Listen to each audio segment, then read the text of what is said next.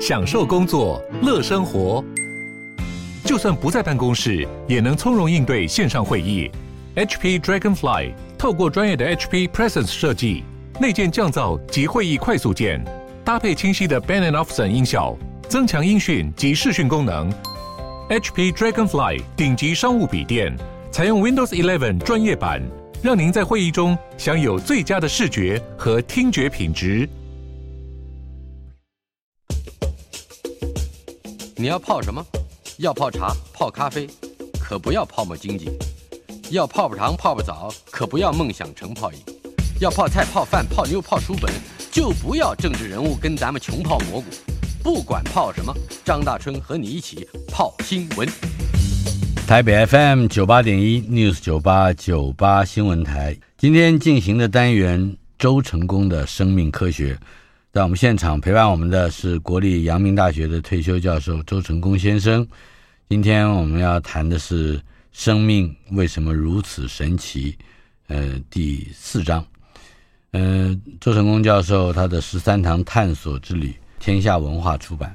在前一次的节目之中，嗯，我们曾经谈到了盘古大陆的形成的那一段时间，大概是两亿多年以前，地球上发生了大规模的板块运动。使得原先分开的陆陆地大陆块全都聚集成一块，我们称之为盘古大陆。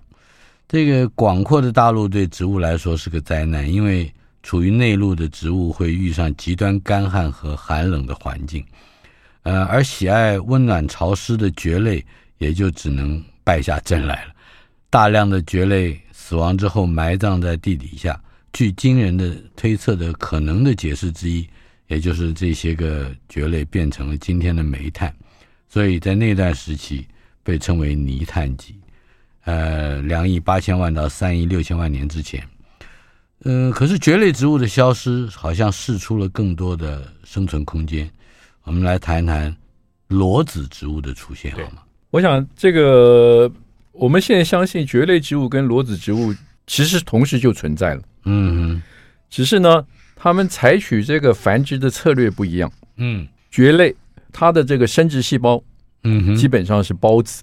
孢子啊，孢子就是说每一个细胞，一个孢子其实就是一个细胞。嗯，那个孢就是一个儿子的子，右边一个对对对对对，就是说这一个细胞呢，外面有非常坚硬的这个外壳，所以它比较能够耐干旱，是能够这个。在这种干旱的环境，它可以维持比较久的时间。那但是另外有一些植物呢，它发展出来一些不一样的繁殖的策略。嗯，它让这个它的后代呢是已经先形成受精卵。嗯哼，受精卵以后呢，已经开始发育了，是发育成一个小的胚胎。嗯，然后他想办法呢。把这个小的胚胎呢，用很坚固的这个结构呢，把它保护起来。是啊，所以这个就是所谓的种子。嗯，所以我们相信用孢子跟用种子这两种植物，在早期的这个植物的这个演化过程中间，可能都可以同时存在啊，可以同时存在。你可以想象，当环境很好的时候，用种子跟用孢子其实没有差别。嗯哼。环境好的时候，大家就是你用孢子，我用种子，反正都是可以繁殖后代嘛。是啊，但是呢，到了那个极端寒冷干旱的啊的环境，也就是刚刚讲盘古大陆内陆的那个，那我们可以想象，嗯哼，孢子跟种子繁殖的能力有没有差别？嗯啊，其实一个很简单的想象，孢子是我们刚刚已经讲了，孢子就是一个单一的细胞嘛，嗯、是。那这个单一的细胞寒寒冷干旱，这个单一细胞死了，嗯，就死了，就不可能有后代了。是，种子不一样，种子因为里面是已经是形成的胚胎，嗯哼，它已经是一个多细胞的胚胎在里面，它只是在睡觉，哎，它只是在睡觉，嗯哼，所以这个碰到寒冷干旱的时候呢，稍微有一点点伤害呢，它大体上。它还可以维持它的这个继续，等到环境好转的时候，它还可以继续再重新繁殖。所以一直到今天，我们还常常看到嘛，就是说特特别中国大陆，比如说在东北，我记得就是在发现了五千年以前的那个莲子，啊，到今天给它适当的温度，它还能发芽。哎，它就会会发芽。是。那所以很明显的，在那个盘古大陆的环境里面，嗯让裸子植物有机会是。脱颖而出。嗯哼，啊，裸子植物就是所谓的种子，比如说最简单就是像松，嗯。松树，是。松树那个松子都是在那个松果里面嘛，啊哈。啊，所以这个裸子植物的出现，等于是也是拜这个整个环境的改变。嗯哼。那其实真正有趣的问题是，我们今天你放眼四周，嗯哼。我们今天四周最多的植物，也不是裸子，仙台很少，这个蕨类也很少。嗯，今天我们周围大部分的植物是叫做被子植物，被子是。叫做被子植物。就是盖被子的被子，对。嗯。那被子植物是什么？就是它有花，有果实，啊。它用花跟果实来繁殖后代。是。那这个时候就要想，为什么？裸子植物有种子啊？嗯哼。它为什么竞争不过被子被子植物？是。啊？被子植物可以动啊，被子植物不会动啊？因为它会传花粉的会帮它传了，对，这个是最重要的关 等于键。是它有啊动物性了，就是说，植物发展演化到一个阶段之后，植物先到陆地上来，嗯哼植物到了陆地上来，接下来就会有很多动物跟着而来，是因为植物提供了这些动物的食物嘛。嗯哼那当这个裸子植物在演化出，比如说花跟果实的结构，那个演化的目的是什么？是要吸引动物。嗯哼因为裸子植物，比如说松果啊，松果从树上掉下来，它的那个繁殖，它的子孙后代就在附近嘛，嗯。或者说用风吹、用水流都非常有限。嗯。但是呢，一旦被子植物出现，它吸引了动物是。来帮它传递花粉的时候，嗯嗯它的那个繁殖的那个界限就无远弗届。是，也就是说它拥有了物流，呃，雇了快递，可以到处跑，对，但是它为了要吸引动物，所以它必须要有很甜美的果实出现。嗯那花的结构你也可以看得很清楚，就是说它这个我们叫做雌雄同体啊，嗯哼。但是呢，它不希望是自己跟自己自交，是。所以它的花粉就在那个顶端，嗯花的顶端啊。那它的这个卵子是在下面嗯哼啊，所以就是要要就是要避免自己自自自交他就希望动物来把它的花粉能够带到别的地方去。嗯，这种被子植物的出现大概是在什么样的年代？被子植物详细确实的年代，我现在记不太清楚，大概也是至少一亿到两亿年，我猜想啊，嗯哼。这个我我不敢说这个确确实的数字，但是这个演化的历程，嗯。它是在裸子植物出现之后，之后，嗯哼。这个这个这个是没有这是没有疑问的。是。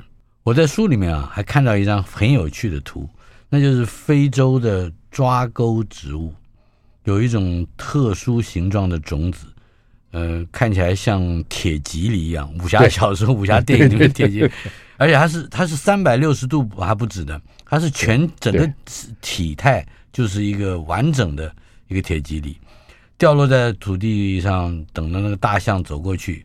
其实就很像那个警察的那个巨马的那个小的巨马哎是，它这个很哎很厉害，那是那种武器是可以可以绵延子孙万代的。谈一谈这一种叫做抓钩植物。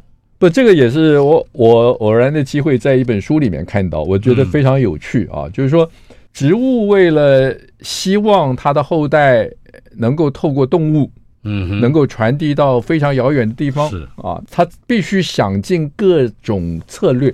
嗯哼，那有的植物就发展出来非常甜美的食物，让这个动物来吃。那但是那个种子呢，不能消化，是。那这个就给鸟啊，鸟吃了，它就带着种子就飞到就跑了。遥远的地方去。那这种植物很明显是在也是在非洲一个一些比较特殊的地方啊，嗯大象出没的地方。是，它怎么靠大象来传播它的种子？嗯。大象吃树，它也不在乎这个东西啊。嗯。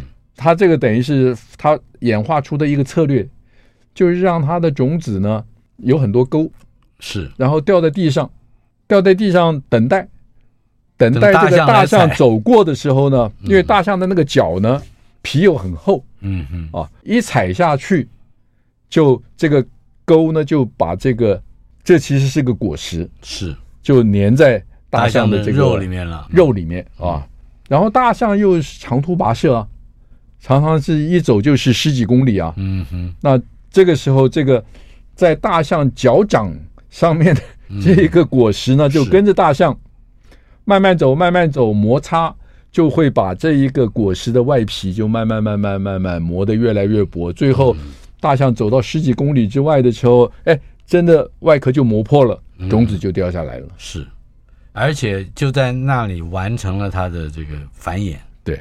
这个雌雄同体的植植物避免自这个自体受精，那就像刚才老师说的，产生花粉，然后这个跑到别的地方去，是吧？呃，包括这种抓钩的也是一样。这这个这个能力我在念初中的时候，嗯那个时候叫博物，哦是博物学。博物就念到植物。嗯哼，当时最困难了解的地方就是植物的生殖方式，嗯，有一个叫做世代交替。世代交替啊。我初中三年从来没搞清楚过那个世代交替是怎么回事，嗯啊就是用死背的。嗯哼，那一直到现在才开始慢慢知道，哦，世代交替其实是有道理的。嗯哼，我很简单讲一下世代交替的那个道理啊。嗯哼，世代交替，简单的来讲，就是说我们这个植物它有生殖细胞，对不对？嗯比如说，我们就是说植物有精子有卵子，那交配以后呢，成受精卵它就发育出一个完整的这个个体啊。是，但是呢，植物因为它不能动，嗯它怎么去确保啊，它产生的精子卵子呢，可以顺利的啊，可以顺利的到远方，然后 找到对象，找到对象啊。对，所以植物就有一个叫做无性世代。嗯无性世代就是什么意思呢？就是说我产生的精子，它它其实呢掉到水里面，到空气中，它是会散播，嗯哼，但是它不见得一定会碰到适当的对象嘛。嗯哼，所以植物的那个生殖细胞，它单独的那个生殖细胞，它就可以长出来变成是一个个体，嗯啊长出来很像是植物的个体。是那这个时候就它行的是无性生殖，无性生殖，所以精子、卵子都可以都可以各自。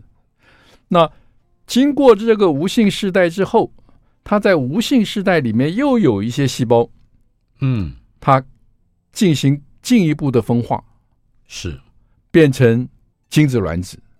那那样的一个精子、卵子呢，就必须要交配，嗯哼等于它是透过无性生殖的那个个体是，产生有性生殖的那一个精子、卵子的世代，嗯。让它能够散布在各各处。是，也就是用这种无性和有性世代交替的繁殖方式，让没有办法移动的身体对。能够无限的扩大它的这个领域的范围。所有的症结就是因为植物不能动。嗯哼，我们到今天看到植物非常非常多的特性，它的缘由嗯，都是因为它不能动，对，他没办法。而且他很想动，是不是？这而且亲代子代之间，我觉得这是一个非常具有象征性、象征意义的，甚至能够帮助人去理解自己为什么要死，或者是自己为什么不能够永生。这个跟传递到下一代是是是互互相融通的。但是另外一方面，我们也从这个植物的演化，或者说不能动的植物，它的世代交替，包括有运用无性生殖跟有性生殖的轮替，我们就会接下来进一步走到了动物的演化。多细胞动物的出现，可能也是这个细胞聚集共生的结果。那么多细胞的结合也需要特定的叫粘合蛋白，是不是？可以解释一下这种为了共同合作的需要，呃，这种特定讯号分子彼此沟通的这些细节吗？所以这个其实很很简单的一个一个想象，就是说单细胞要结合形成多细胞，嗯，它一定要想办法把这些细胞粘合在一起嘛，是。啊，粘合在一起。所以我们可以想象最早的最早的这个多细胞动物，就是类似像水母这样的，嗯哼，啊，可能是圆球形的，是圆球形的这个结构有什么好处呢？因为在水里面，所以每个细胞都可以接触到水啊啊。那然后事实上到现在还有一些例子是这个样子啊。就是说，然后这个圆球形的圆球形的这个个体呢，就有一些细胞分化成负责生殖，嗯，那剩下来的细胞呢，只是负责这个，比如说捕食这个水里面的养分啊等等，嗯，那这个是可以，我们可以想象最简单的多细胞生物，像动物。是这样的一个结构，比如说一直到我们刚刚讲这个，到今天的海绵还是这个样子嘛，是的，就还或者说是这个节水母的这个结构都其实非常类似啊，其实都非常类似。那所以这样简单的结构，事实上就没有办法有很复杂的结构会从这个地方慢慢出来，嗯，或者是说，当这样的一个结构要变成复杂结构的时候，它碰到什么挑战？嗯。啊，它碰到什么挑战？是，那我们可以想象，一个简单的圆球形的这个结构，它要演化出复杂的结构，碰到的第一个挑战就是，当这个复杂结构形成的时候，只有外面的那一层细胞跟水接触，是，所以它可以从水里面取得氧，嗯，氧气的氧，嗯哼，那这些氧怎么送到细胞内部？嗯。这个就变成是一个挑战，是。他必须要想办法能够克服这个挑战。啊！所以我们想，我们可以想象很简单的一个解决之道，就是说我让身体里面所有的细胞都浸泡在一个等于是相同的这个体液里面，嗯哼，所以表层的细胞从水得到氧气，这个氧气呢就可以透过体液的这个扩散，嗯，分配到。身体里面的细胞。是，所以它身体里面要有一种可以去吸收并且运送水分的对。这种，就是说最早的体液这种就是完全是靠着气体氧气在体液中间的扩散，嗯哼。啊，但是很明显扩散的速度很慢呢，嗯，扩散的效率也不好，所以怎么去增加这个透过体液输送氧气的这个机制的效率？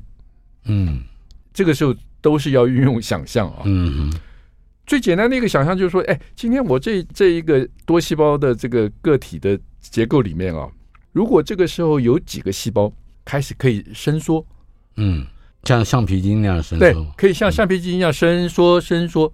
你想想看啊，一个细胞在那里伸缩的时候，它周围的水分，它周围的体液，嗯，是不是流动性就变大了？嗯，伸缩来。加速这个体液的流动。嗯哼，那我们身体什么细胞会伸缩？其实就是心肌细胞。嗯，我们的心脏。哦，啊，所以我们可以很很简单想象说，这个最简单的那个细细胞伸缩的形式，就是比如说有个细胞这样子伸缩，不断收缩膨胀，收缩膨胀。对对对，哎，它旁边的水不是就流动的比较快吗？是。那光是这样子，可能效率还是不够。嗯。所以，再想象就是说，最好有一个，就是说这个能够收缩的伸缩身体的细胞呢，最后呢，形成一个结构，像什么？像 pump 一样，嗯，pump 一样，是，就是更有效率的伸缩。然后这个体液呢，最好是就能够跟外部交换，这是分成两方面啊。嗯哼，跟外部交换，这是一个有一个区域。必须要非常有效率的能够跟外部交换，是。那跟外部交换的这个效率最大的这个瓶颈就是接触的面积啊。所以最好有一个区域呢，它跟外部交换的、跟水交换的这个面积呢，事实上是越大越好，越大越好。是，但是怎么变大？嗯，还有好几层吗？所以就不断的变成很多层。嗯，啊，变成很多层。嗯哼，而且那个层数越多越好。是，所以今天大家有就是有很多皱褶。对，嗯、今天大家有机会去看一下那个鱼，活鱼的那个鱼鳃。嗯，就是这个结构，是一模一样的结构，就它就是变成非常非常多层，嗯、所以水从这个鱼鳃经过，水里面的氧气就很自然的扩散到鱼鳃的那个细胞里面去了。嗯嗯啊，然后这个时候呢，如果这个时候中间有一个中心的 pump，把这些从鱼鳃进来的这个体液。啊最好是什么？最好是有一经过一个管路，嗯哼，能够非常有效率的输送到全身各处。是，所以这个管路 pump 加上管路加上鱼鳃，管路其实就是我们今天血管的雏形。嗯，啊，有心脏的 pump 有一个血管，血管经过鱼鳃，把环境中的氧带进来，就达到了最基本的结构。台北 FM 九八点一 News 九八九八新闻台，周成功的生命科学，呃，国立阳明大学退休教授周成功先生在我们的现场。今天我们讲的是《生命为什么如此神奇》这本书第四章，呃，周成功教授的十三堂探索之旅，我们会陆陆续续在近期密集推出。这本书是天下文化出版的。呃，接下来我们仍然是要说到多细胞生物，到后来变成了动物，变成了植物。动物是可以到处行走的，呃，而且也因为它的能动，可以跟它的繁殖作用是可以帮上忙的。对，可是植物没办法动，刚才提到，所以它就必须利用动物来保持自己能有个动态，不论是无性生殖和有性生殖的交替。嗯、呃，或者是我们简单的说世代交替，大概也都跟刚才有一个无性世代，嗯，无性时代跟有性时代嘛，就是说这个动好像正是生命的奥秘之一了。嗯、可是还有就是整个地球环境的改变，包括冰河时期，呃，来了，那么这些个生命如何应对？而冰河时期带来的劫难也好，考验也好，似乎又让各个物种产生了新的能力。我们来就这个问题谈一谈。寒武纪大爆发好像也跟这个有关。寒武纪大爆炸大概是五五亿四千万年前，嗯，啊，那那一个其实我们知道，我们发现寒武纪所有的这些动物的化石。其实是在加拿大的一个高山上，嗯，啊，表示什么？表示那个高山过去是海底。那寒武纪大爆炸之前，地球上曾经经历过好几次，嗯，非常这个严重的这个冰河冰河期啊，所以我们把那个时期叫做雪球，整个的地球。地球的冰河从北极一直延伸到赤道，嗯，Snowball Earth 都是都是冰河。嗯、是。那冰河期结束之后，那很明显就有一个非常大的空间，嗯哼，让这个生物呢能够演化出各式各样的这种多种的这种形态的这个物种出现。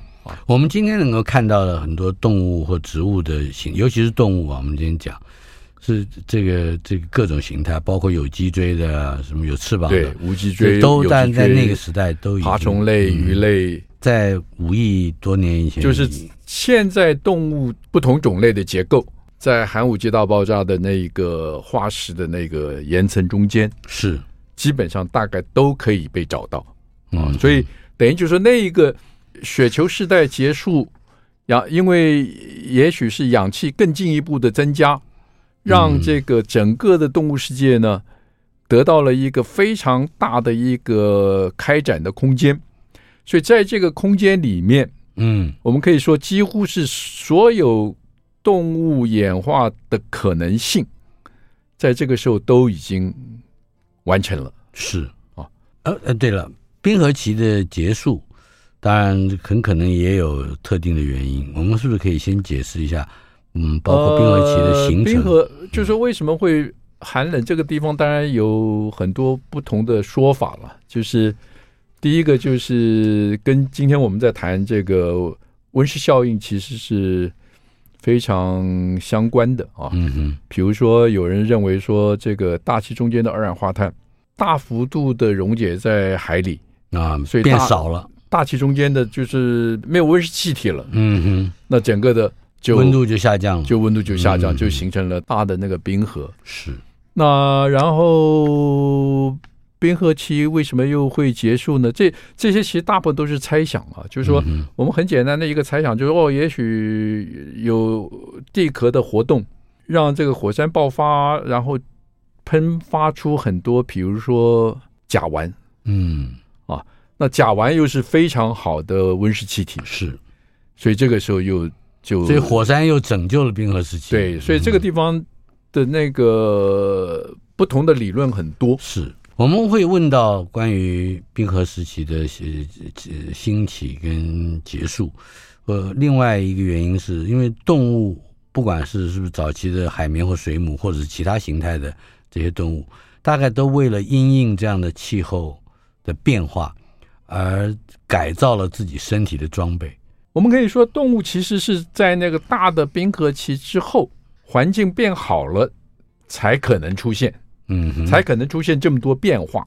是，所以这些变化其实可能跟冰河期的关系不大，嗯，啊，可能就是说，不同的动物它在不同的环境里面，它必须演化出一些什么样的这个特殊的结构。啊，嗯哼，比如说。书中举的一个例子就是说，一开始的这个最简单的多细胞动物应该都是圆形对称，嗯啊，因为它这个圆球状嘛，它这样子，它每个细胞都可以跟水接触，嗯，可以从水里面得到养分。是。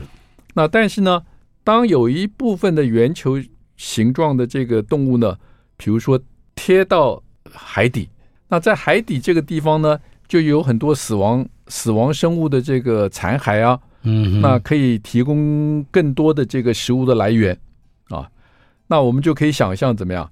一个圆球形的这个动物接触到海底之后，贴住了，贴住了海底，接触海底的那一些细胞，嗯哼，就开始怎么样？就开始要等于是从海底取得食物嘛，嗯哼，那它就必须更有效率的从海底取得食物，是，消化能消化能力也是全身嗯哼。之用。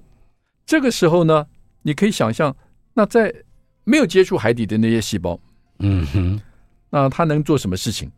他做什么做什么样的事情呢？才对他这个个体呢是有帮助的？嗯啊，所以接触海底的细胞吃东西，我们可以很容易想象，就是在没有接触海底那个另外那一层细胞，嗯嗯，啊，它可以做什么事情？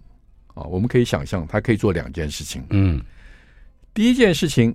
它可以当做一个保护，是等于是当做一个保护层。第二件事情呢，它随时随地还是要侦测环境中间的变化。嗯哼，啊，比如说碰到敌人，它要想办法要逃走。是，所以我们现在相信呢，最原始的动物身体结构的分工，在这个时候就完成了。嗯、接触海底的那一层细胞，变成我们的肠胃道。是要消化的，消化，嗯哼，啊，从嘴腔是一直到消化，外面的那一层那一些细胞呢，就分化成我们的皮肤，是。跟我们的神经系统，嗯，因为它要侦测侦测外界，嗯哼，所以我想大家在在念动物的时候都会提到，就是说在动物的这个胚胎的结构，胚胎结构啊，我们说是有这个。外胚层，嗯哼，有内胚层，是我们过去从来没有去想象，哎，这个外胚层、内胚层到底是怎么来的啊？内胚层就是我们的消化系统，外胚层发育成我们的皮肤跟神经系统。嗯哼，那照我刚刚讲的那样的一个想象，就很容易理解啊。多细胞的圆球状的这个动物到了海底，因为要吃东西，嗯哼，所以有一些细胞就必须要变成类似我们的消化道。是。那外面的那一层细胞就必须变成保护身体的皮肤跟侦测外界环境变化的嗯神经系统。嗯，所以内胚层外胚层就解决了。但是有书里面还提到另外一个我觉得非常不可思议的变化，那就是有一些物种发生了奇特的转变，使得它的口、它的嘴跟它的肛门的位置会逆转。对，这是 what happened？怎么回事？很简单的，就是说，当我们消化系统有一些细胞是代表口腔，嗯，其实我们我们就还是回到那个原来的那个。比如说圆形的那个结构啊，比如说像水母，嗯。哼，你想想看，水母它是靠着它的口腔去吃东西嘛，食物到了身体里面消化了，废物要排出去啊，嗯哼，因为它只有一个孔啊，是，所以它还是从嘴巴排出去，还是从嘴巴排，哎，这个有点有点不太卫生嘛，是不是？所以最简单是什么？就是说最好我从嘴巴吃进来的东西啊。我有一个孔道，嗯，消化完以后呢，要从另外一个地方排出去，所以口腔肛门的这个结构就形成了。是啊，这是早期的动物，嗯、早期动物演化实际上是这样的一个形态。嗯，口腔肛门的反转到底是为了什么事情？到现在没有人知道。哦，它就是发生了，啊，它就是发生了。嗯哼，就是。胚胎在发育的过程中间，你可以看到很清楚那个反转的那个过程。是，那大家到现在还在猜这个反转，看起来没什么道理，没什么道理 啊，就是没有什么好处嘛。嗯，没有什么特别的好处。那我刚刚讲那个从口腔到肛门，那个是有好处哦，对不对？就是你不是用同一个口腔在吃东西跟排泄嘛？是。但是为什么会反转？这个这个，我觉得未来还需要。我们现在可能还需要另外一位，呃，一九六七年发表那个内共生论的女科学家，要，需要需要那样的想象，就需要有更多的想象，嗯，然后看看能不能够有一些突发奇想的这个这个理论可以提出来。是。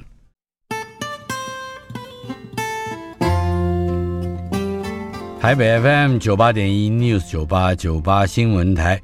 周成功的生命科学，作者是周成功老师，作品是《生命为什么如此神奇》，周成功教授的十三堂探索之旅，由天下文化出版。赵老师，我我一直有一个这个不能解的问题，就是植物啊，好像遍布各地，而且我一直以为植物的是这个发生啊，是在动物之前。可是你今天整个把我的概念反过来了，呃，问题在这里，当没有植物的时候，那些早期的动物，它吃什么？就是它怎么样补充它的养分？早期的动物的食物的来源其实只有两个嘛，嗯，一个就是细菌微生物啊，嗯，就是细菌，就是细菌。像我刚刚讲说海绵，嗯，海绵这个在水里面。就是它捕捉这个水里面有细菌、有单细胞的真核生物，嗯哼，那那个东西到处都是，所以那个就是是一个很简单的一个食物的来源。是，那另外一个食物来源当然就是什么？就是彼此嘛，同类都是动物。嗯哼，那稍微个子强一点的，他就去捕捉这个比较弱小的。是，那弱小的就只有逃避。嗯哼，啊。所以这个其实肉弱强食，这个其实在动物世界是是，当植物没有办法动弹的时候，不能跑、不能走、不能离离开原地的时候，那么它会发展出哪一些补偿的机制啊？是我们动物没有的。所以我们很简单说，我我的看法就是，植物所有的特性，嗯，跟动物不一样的特性，有一个很重要的原因，都是因为它不能动。嗯啊，比如说我们刚刚讲的世代交替，是动物没有世代交替。因为它可以跑来跑去，它它不需要世代交替。植物还有一个很很有趣的特性，嗯，大家可以想象，今天我我把一个树的一个树干砍断了，嗯哼，啊，过不两天，哎，那个砍断的地方又生出新的枝叶来枝叶来，啊、是，所以它有很很好的再生的能力。啊，嗯，那我们常常就会说，哎，很羡慕植物有这么好的再生能力。我说人行不行？人当然不行。你把这个手砍断，它不会不会再重新再生出来一个嘛？嗯嗯。那去想象为什么植物有这么好的再生能力？其实我看理由很简单，就是因为它不能动。嗯，它不能动，植物常常会受到风吹雨打，甚至是动物来。伤害它，损毁或伤害是。那它碰到这些伤害，它不能动，它怎么办？嗯哼，所以它就必须，它没办法躲避嘛。是，动物碰到伤害，它可以想办法躲避啊。植物碰到伤害，只有默默的承受。嗯哼，默默承受伤害，所以它必须怎么样？他必须要有很好的再生能力。嗯，来让这些伤害之后呢，能够很快的再生出来。是啊，它为。为什么会能能能够有这个能力？其实理由很简单，就是我们今天大家如果知道所谓的干细胞，嗯啊，我们动物体内的干细胞数目非常非常少，嗯哼，而且都是在存在一些特定的区域。我们可以简单的想象，植物干细胞遍布全身，嗯，所以你把它的枝干砍掉了，砍掉的那个区域就有干细胞，它就会很容易就。再重新再长一个枝叶出来，嗯哼，所以这个其实某方面来讲，植物的这个有这么好的再生能力，其实没有什么好羡慕的，嗯哼，因为它不能动，因为它不能动，它必须这个样子。哎，它会不会是一个思维方向？就是人如果想要拥有这么好的再生能力，可以找寻植物的干细胞的这整个机转，然后加以吸收。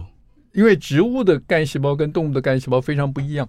嗯，那所以现在其实，在干细胞的研究里面，很多人是非常专注在一些能够有很强再生能力的动物啊哦。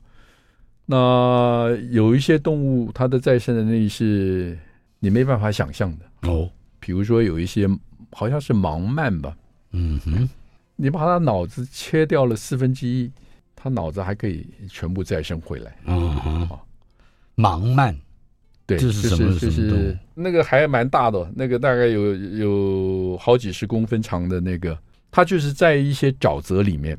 那它平常就不太动的，但是它有非常强的再生能力、嗯、啊。那所以那个理由其实非常类似。就是就是它不动，就是它它必须要有这样的能力，它它才有办法存活。嗯哼，是。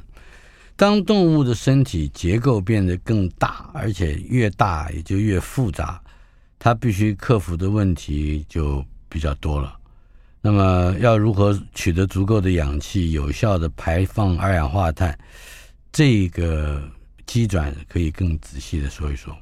对，这个其实我们刚刚已经已经稍微提到了一点，嗯，就是说我们怎么让环境中间的氧气能够非常均匀的分布到我们全身，是，然后收集到全身的这些废气啊，比如说二氧化碳，怎么样再排出？嗯，所以这个心脏的产生，血管，心脏加上血管啊。那这个是其实是一个很重要的一个一步，嗯，那为了要更有效率的吸收环境中间的氧，所以这个时候呢，慢慢有血球的出现，嗯，血球就是有红血素，血球里面是最主要的这个蛋白是红血素，嗯哼，为什么会有红血素呢？因为红血素跟氧的结合能力非常强，所以当血液经过这个，比如说鱼鳃的时候，嗯，你看那个鱼鳃都是红颜色的嘛，是。表示那个地方有非常丰富的那个微血管。嗯哼，血球经过那个附近的时候呢，因为血球里面有血红素，嗯，所以血红素对氧的亲和力非常强，是，所以它在那个地方它就很容很容易的，或者更有效率的，可以把水中的这个氧气呢把它吸附过来，嗯，然后透过循环系统。透过这个心脏的 pump，嗯哼，打到全身，然后到到了全身，它再把血红素再把这个氧气呢可以释放出来。我们有一个常常听到的说法，就是所有的生命来自海洋。那么人，嗯，当然是到到陆地上才出现的物种。可是这些早期的物种，怎么从海底和海中来到了土地上？从化石的观点来看，其实就非常有趣啊。就是说，有一本书叫做《我们身体里有一条鱼》，嗯哼啊。基本上就是在回答你刚刚的问题，是，就是我们如果说鱼类要到陆地上变成这个脊椎动物的这些始祖，嗯，那必须要想办法爬。那所以就有人在这个发现，大概是二十年前嘛，就发现有一些这个化石，鱼类的化石啊，它就已经具备了它的。前面的两条，这个这个我们叫什么？叫叫鱼翅的啊，嗯，它就已经形成了这个动物前肢的啊鱼鳍构。鱼鳍就是鱼鳍是吧？嗯、就是有一些鱼，它那个已经演化成可以爬路的，啊、是。所以我们相信那个那个大概是最早鱼类从海里面要到上陆地的时候的一个中间的。一个阶段，嗯，中间的物种，那它一旦上路以后，它就又有另外的，比如说它要用肺，嗯、是啊，它要用肺呼吸。我们一直到今天，我们的胚胎，人类的胚胎，在最早期，你还可以看到那个鳃裂，我们叫鳃裂，是啊，就是那个最早鱼的那个，嗯，那个鳃形成的那个位置。是访问的是周成功老师，嗯，不要忘记。天下文化出版的《生命为什么如此神奇》，周成功教授的十三堂探索之旅。我们的课也许还不止十三堂，我们要把这个生命运作的各种原理，包括物理性的、化学性的，都为各位做详细的介绍。